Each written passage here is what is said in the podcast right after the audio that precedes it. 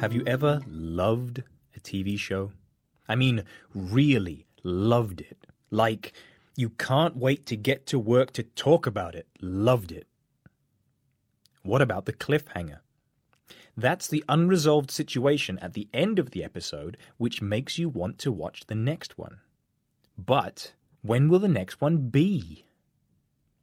In the past, viewers had to wait up to a week for the next episode of their favorite shows. What agony! But that's not the case anymore. And hand in hand with that comes a possibly dangerous growing social trend. We speak of binge watching. Binge watching is when a person watches more than one episode of a show in quick succession.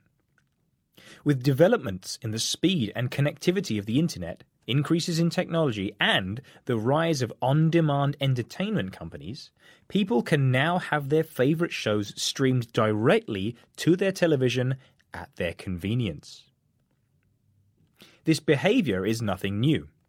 In fact, binge watching has been officially listed in dictionaries since 2015. The entertainment companies recognize this behavior, and many take steps to encourage it. Often, instead of releasing each episode on a week by week basis, an entire series will become available concurrently.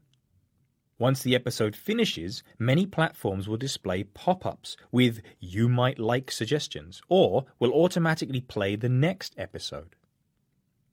However, this wondrous gift may in fact be a poisoned chalice. Recent research from British media watchdog Ofcom suggests that this behaviour may have become a hindrance. Out of the more than half of British adults who watch more than one episode of a show back to back, almost a third have admitted missing sleep or becoming tired as a result.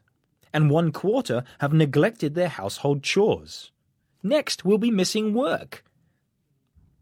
Binging has other connections binge eating, binge drinking, and binge smoking, all of which are often associated with compulsive behavior, a lack of control, and a possible route to addiction. Lindsey Fussell, Consumer Group Director at Ofcom, said, The days of waiting a week for the next episode are largely gone, with people finding it hard to resist watching multiple episodes around the house or on the move. If people find binge watching hard to resist, coupled with the fact that it has shown to lead to negligence in many, are we witnessing the birth of a new type of addiction? The myriad of information and entertainment that television and online media can bring us is, many would say, a good thing. It offers us opportunities to better understand the world we live in, educate ourselves, and enjoy much needed downtime. However, like any behavior done to excess, it can become dangerous.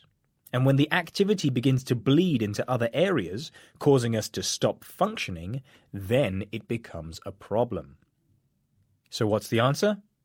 Moderation. Neither a tiny amount nor too much. After all, as the old proverb says, a little of what you fancy does you good.